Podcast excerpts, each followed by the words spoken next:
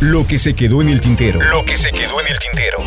Con Víctor Hugo Sánchez. 30 años de memorias y recuerdos del mundo del espectáculo. Por donde pasas dejas huella.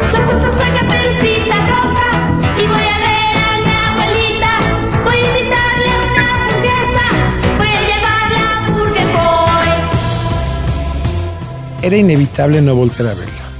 ¿Qué tenía? La mirada quizá, el porte tal vez, porque hay que decirlo, en aquel entonces Salma Hayek no era, ni de lejos, la Salma Hayek que es hoy en día. Toda voluptuosidad, toda sofisticada. No, no lo era. Pero tenía una gran seguridad en sí y eso, señores, se notaba a la distancia. Quizá hoy cualquier medio del planeta pelearía una entrevista exclusiva con ella. Unos años atrás, la historia fue otra. A nadie le importaba Salma Hayek. Al menos no a los periodistas y mucho menos a los mexicanos. En 1988, Salma Hayek ya había grabado Nuevo Amanecer, telenovela donde interpretaba a la hija de Rebeca Silva, actriz que en aquellos años había abandonado el llamado cine de ficheras para refugiarse en la televisión. Y estaban a dos de darle el protagónico, Teresa. Teresa. Es ahí cuando tengo el gusto de conocerla. Era una jovencita de 20 años apenas y era la novia de quien me había contratado para ser su jefe de prensa, Víctor Hugo Farrell, dueño y socio de Televisa. Hace 30 años, casi. Y no, no, no había computadoras personales y la construcción de una figura en medios era, digamos, rupestre.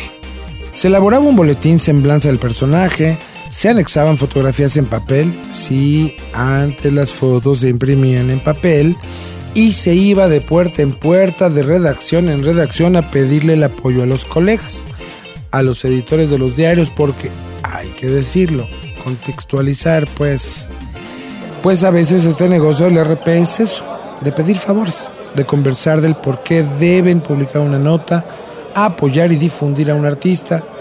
Y así me fui, a llevar mi boletín con una idea en la mente. Todos me publicarán.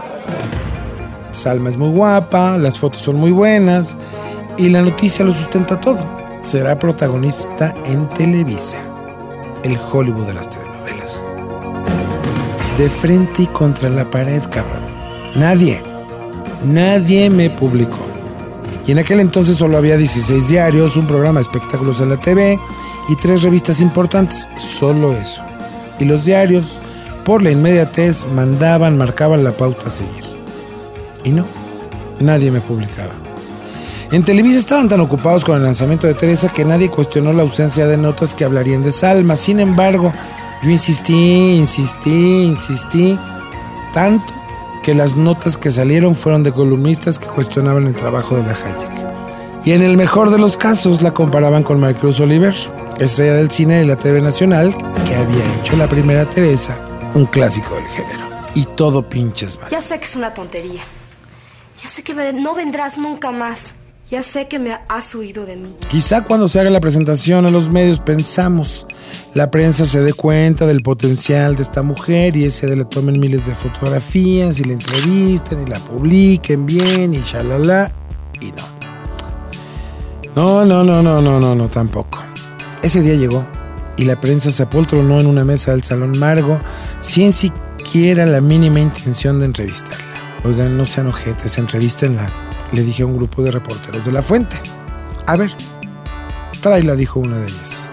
Salma, Salma, ven, te van a entrevistar. Y ahí voy con ella, de la mano para llevarla a la mesa. Mientras tanto, la protagonista cruzaba el salón de la mano de su jefe de prensa. Era la nota al día siguiente en un diario de circulación nacional. Novedades, me acuerdo. Yo me quería morir. Mi primera oportunidad de destacar en Televisa se esfumaba. Intenté otros caminos y me fui directamente a pedir favores. Don Mario Reaño, no sea así, écheme la mano, ella es veracruzana, igual que usted, no mame. Le dije al editor de espectáculos del Sol de México. Ok, Víctor Hugo, el domingo llévela a la plaza de toros. El torero fulanito le dedicará el toro y el lunes le daré la primera plana solo por tratarse de usted, me dijo. Llegó el domingo. La abuela y la madre de Salma habían venido de Veracruz para acompañarla, traer el mantón de Manila y toda la parafernalia para el momento cumbre en que la prensa le haría justicia. Y no más. Nada. Nadie llegó por nosotros al lugar de la cita, no había, he dicho, celulares ni manera de comunicarse y Salma, más que triste, enojada, emputada, encabronadísima, me dijo. No te apures, no es tu culpa, pero te juro, Víctor Hugo, que un día estos pendejos me rogarán una entrevista, te lo juro, te lo juro por Dios. Y sí, el chiste se cuenta solo. Y seguro que Salma se sigue riendo. Por ser pobres. No digas eso, Teresa. Es la verdad. Son cosas que Dios dispone, hija. La pobreza no es un pecado. En nuestro caso sí. Lo que se quedó en el tintero. Lo que se quedó en el tintero. Con Víctor Hugo Sánchez. 30 años de memorias y recuerdos del mundo del espectáculo.